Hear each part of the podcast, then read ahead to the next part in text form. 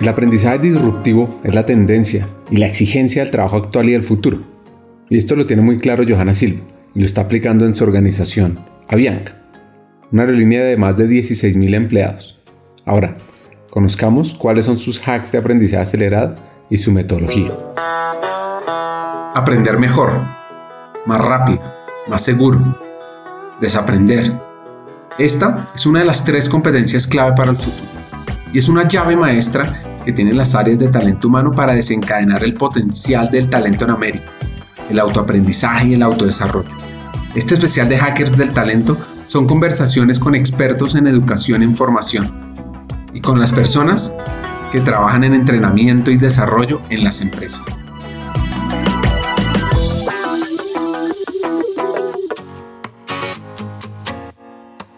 Nuestra hacker de aprendizaje acelerado se llama Johanna Silva, psicóloga organizacional, directora de atracción y gestión de talento en Avianca.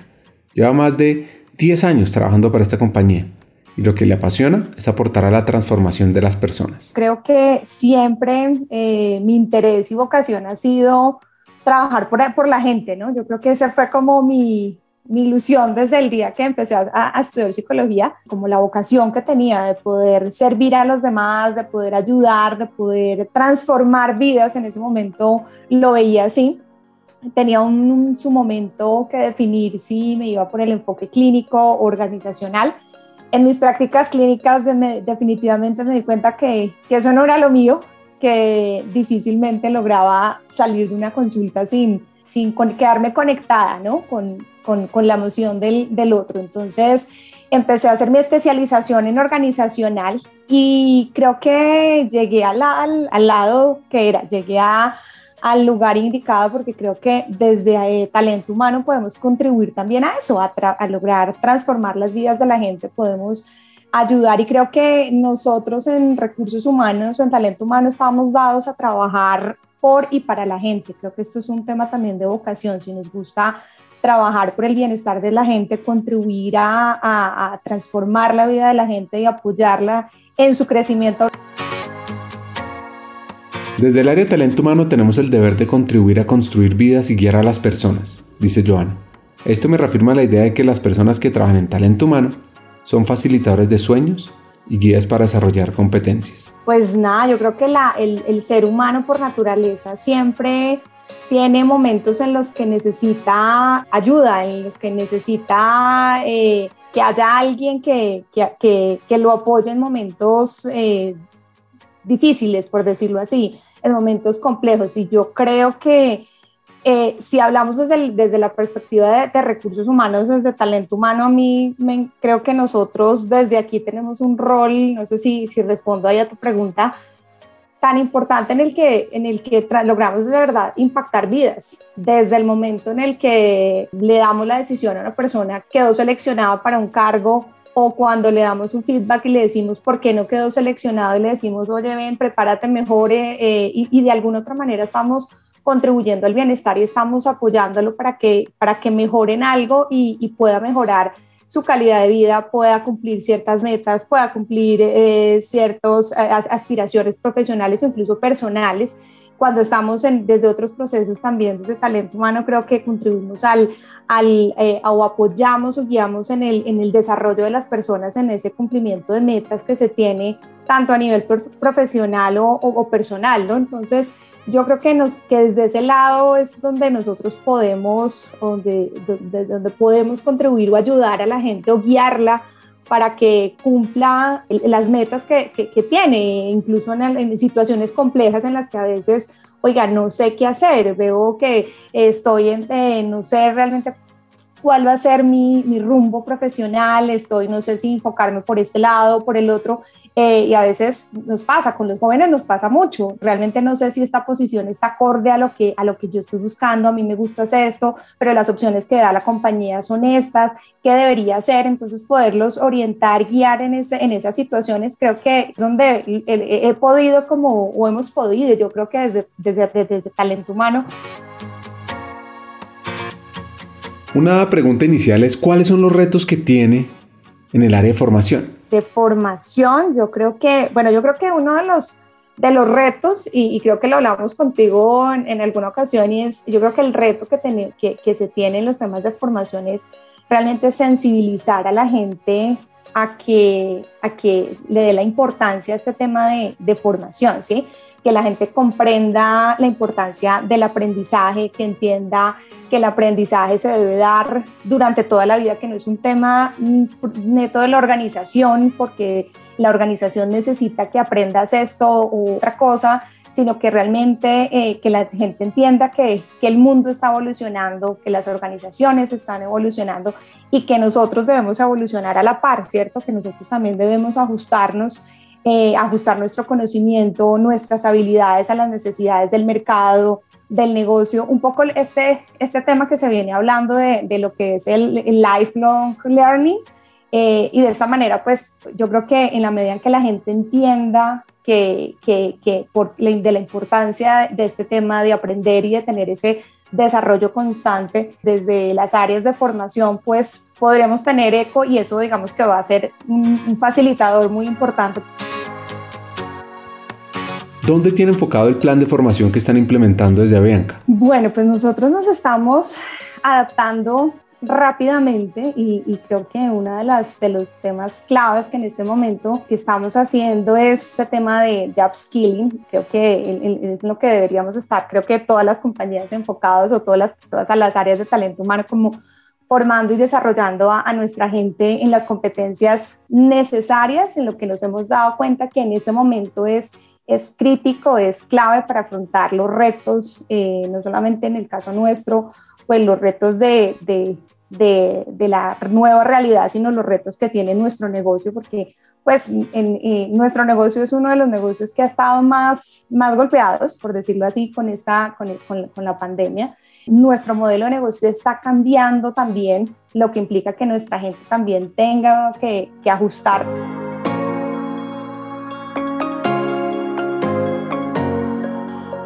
El aprendizaje corporativo se transformó por la pandemia y la aceleración digital, por supuesto, a tal punto que los programas de formación y capacitación crecieron en las empresas colombianas un poco más del 28%. Pero, pero, pero, ¿qué retos han tenido para implementar esa estrategia en esta compañía de aviación? Creo que el, reto que nosotros hemos tenido ahorita es hacer que, que creo que para todas las organizaciones nosotros teníamos entrenamientos presenciales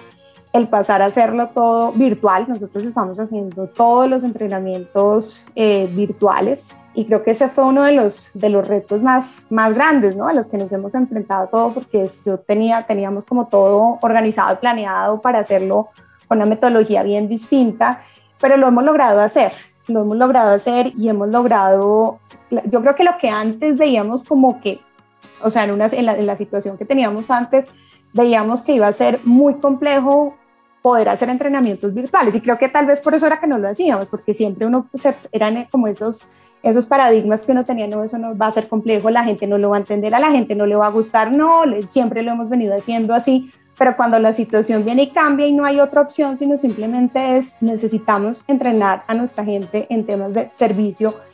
y sí o sí tienen que hacerse de manera virtual, pues lo tuvimos que hacer y creo que la gente lo logró entender y pues no, no había opción y creo que llegamos con, con cosas de, de, buena calidad, los involucramos, creo que también el involucrarlos a ellos y entender qué necesitaban, cómo lo querían.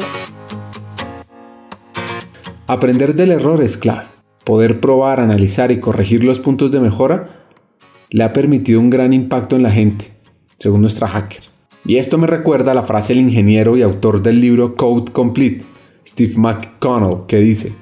intentar evitar errores es el error más grande de todos? Pues yo creo que no haber parado con nuestros entrenamientos, pues yo creo que nosotros logramos adaptarnos rápidamente y, entender la necesidad y, hacer ese, ese trabajo con la gente de sensibilización, entender qué necesitaba, cómo la podíamos como... Eh, como tener a bordo y lanzarlos y, arriesgarnos a hacerlos y no y equivocarnos porque a veces o sea yo creo que, que aquí también el, el, aprendizaje era no, no era la primera vez que lo hacíamos pues y sabíamos que nos podíamos equivocar y tal vez las cosas no estaban tan perfectas pero por tiempo teníamos que sacarlo sí necesitábamos necesitábamos sacarlo Entonces creo que el, arriesgarnos, el sacarlos, el equivocarnos, porque nos equivocamos, Ricardo, yo creo que en este momento hemos ensayado cosas, prueba y error, pero es también todo lo que e, ese enfoque de agilidad que nos, que estamos, que nos están exigiendo y es, eh, bueno, rápido y tengamos, equivoquémonos rápido, pero, pero, pero avancemos. Y eso es lo que hemos venido haciendo, como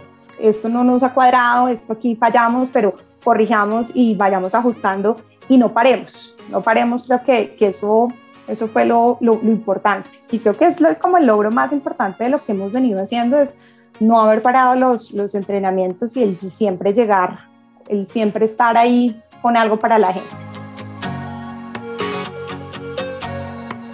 Joana nos da un libro súper clave para cambiar nuestra mentalidad y nuestro futuro. Innovación para cabezas cuadradas de Edgar Guillermo Solano. Un libro fundamental para quien quiere ser innovador excepcional. Y si pienso en libros, creo que un libro que me llamó mucho la atención el año pasado, porque creo que eso, esto, fue en pan, sí, esto fue en pandemia, eh, Innovación para Cabezas Cuadradas. En estos temas de innovación, de creatividad, creo que es un libro muy sencillo para los que no somos tan creativos y que ese tema como de la innovación, como que a veces lo vemos como, como eso que es, y es una cosa como por allá, como, como difícil de entender. Me pareció un libro... Eh, muy con unos relatos cortos que buscan abrir la, la, mente a nuevas posibilidades. Entonces, como una invitación a vencer los obstáculos, hacernos responsables o como, sí, como, como, sé, como accountability de, de, de, la hora para transformar lo que podemos transformar.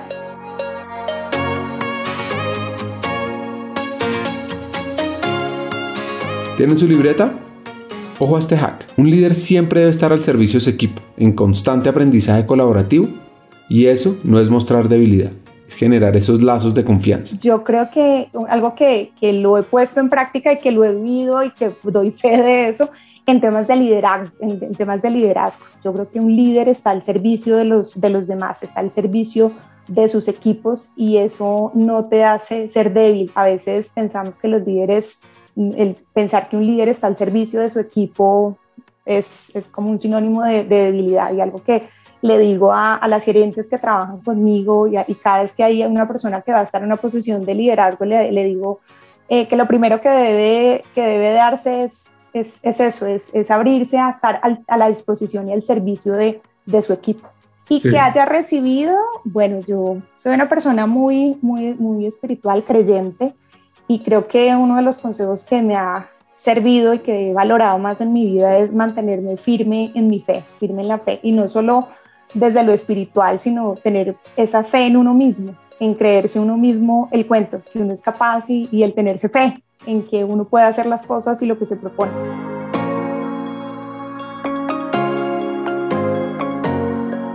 Otro hack, hay que mantenerse firme y creer que se puede que uno es capaz de lograr lo que se propone. No, mira que algo que yo creo que no es una cosa tan, tan lejana que ya se está dando y que si me preguntas qué me gustaría a mí hacer, a mí en formación como de los temas que, que creo que, que, son, que deberían darse pronto, el poder hacer eh, unos temas de, de, de, realidad, formación con realidad aumentada, realidad virtual.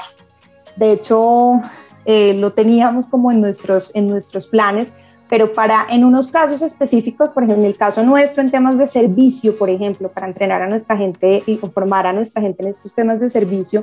eh, nos parecía muy interesante, incluso pues eh, están los, los, los estudios que, que, realmente esto incrementa mucho más el aprendizaje cuando hay esta, este tipo de metodología. hay un anclaje ahí en el, a través de esta, de esta experiencia que se da en la, formación, en la, en la realidad virtual o la realidad aumentada. El futuro del aprendizaje es utilizar nuevas herramientas tecnológicas en la metodología, como la realidad virtual o la realidad aumentada. La enseñanza con realidad virtual puede multiplicar por 4 la retención de conocimientos según Luis Villarejo, CEO de Immersion Studio, una spin-off de la Universidad Obrera de Cataluña, especializada en proyectos de realidad virtual. Una competencia que creo que el reto que tenemos para trabajar eh, más allá, yo creo que de, o sea, como responsabilidad en las, en las, en las organizaciones con, con todos estos cambios que estamos teniendo, creo que un tema fuerte en, de trabajar en un liderazgo digital, o eh, digital e inclusivo, e incluso lo, lo veía según el, el, Foro Económico Mundial en el, en el, en los resultados del año pasado que, invitaban a las organizaciones a, trabajar en este tema de liderazgo digital. Y este año veía también un tema ahí de liderazgo inclusivo. Entonces creo que esas dos cosas son como, la, como, como ese tipo de, de, líderes que vamos a tener que formar en las, en las, en las organizaciones, líderes orientados a los equipos, líderes cooperativos, ágiles, líderes que inspiradores, cercanos, eh, no jerárquicos, eh, que de alguna otra manera también tengan una responsabilidad ética, creo que ese, ese es como uno de los, de los retos que tenemos. Y otra de las competencias que creo que, que se deben desarrollar y en la que hay que trabajar es en la, en la flexibilidad cognitiva, porque creo que eh, hay muchas cosas en las, que, en las que se han podido, en las que se ha trabajado, pero este tema, esa capacidad de, poder interactuar con, con otras personas eh, a larga distancia, eh, va a requerir una sólida capacidad de, de adaptación y de flexibilidad porque debemos tener esa capacidad de adaptarnos a, distintas situaciones, a, los diferentes contextos. Yo creo que esos van a ser como los, los desafíos que vamos a tener a futuro. Debemos eh, aprender, reaprender, desaprender y para eso se necesita esa flexibilidad cognitiva desde, desde el aprendizaje, desde flexibilidad para, para mantener esas relaciones en diferentes escenarios a, distancia al que tengo cerca, al solucionar conflictos. Entonces, eh, creo que esa va a ser una de las, de las capacidades que debe tener nuestra, en la que debemos trabajar en nuestra gente. El liderazgo flexible, inspiracional e inclusivo, con competencias digitales,